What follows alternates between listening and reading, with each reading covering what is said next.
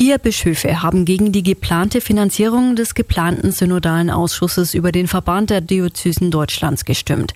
Neben den Bischöfen von Eichstätt, Regensburg und Köln zählt auch der Passauer Bischof Stefan Oster dazu. Die vier Bischöfe betonen, dass das Vorhaben, jetzt schon einen synodalen Ausschuss in Deutschland zu organisieren, der dann einen synodalen Rat einrichten soll, gegen die klare Weisung des Papstes stehe. Wir haben dazu mit Bischof Stefan Oster gesprochen und er hat uns genau erklärt, was ihn dazu bewogen hat, mit Nein zu stimmen. Es war ein echtes Ringen, auch in meinem eigenen Gewissen. Wir haben ja in den letzten Jahren seit dem synodalen Weg, seit dem Start viele Einsprüche aus Rom bekommen. Unter anderem ein ausdrückliches Verbot, neue Leitungsgremien zu etablieren und dann auch nochmal sehr spezifisch vom Papst bekräftigt, ein Verbot, einen synodalen Rat einzuführen. So war es auch genannt. Und äh, viele Mitbrüder haben das so verstanden, dass sie trotzdem weitergehen können. Und äh, ich habe mir gedacht, ja, wir können jetzt nicht so einfach weitermachen.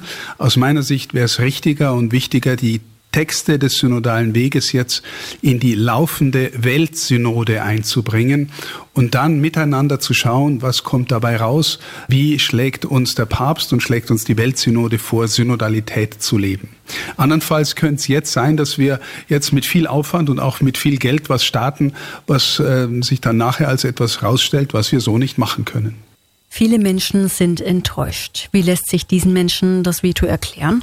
Ich erkläre äh, die Gründe und die Hintergründe. Ich glaube auch, dass der synodale Weg die letzten Jahre bei allem Guten, was er intendiert war, äh, Differenzen, Spaltungen auch eher vertieft hat. Also ich habe den Eindruck, im Volk Gottes selber, aber auch unter den Bischöfen, aber auch im Verhältnis zwischen Deutschland und Rom ist die Differenz größer geworden, nicht kleiner.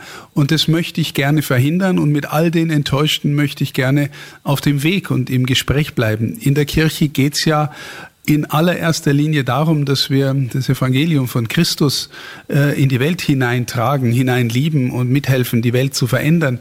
Das wird gestern nicht anders möglich sein als morgen für jeden äh, Gläubigen.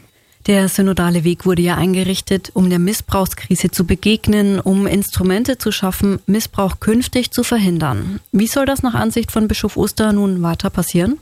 Zunächst hat der synodale Weg zu diesem Thema auch gute Vorschläge gemacht. Das ist das eine und über die denken wir auch intensiv nach. Das andere ist aber auch, dass wir ja seit äh, einigen Jahren dabei sind, systemisch Veränderungen zu implementieren, also das System zu verändern, weil ich schon auch glaube, dass das System System Kirche, so wie es jetzt gerade aufgestellt ist, dazu beitragen kann, Missbrauch zu ermöglichen und auch Vertuschung zu ermöglichen, ohne Frage.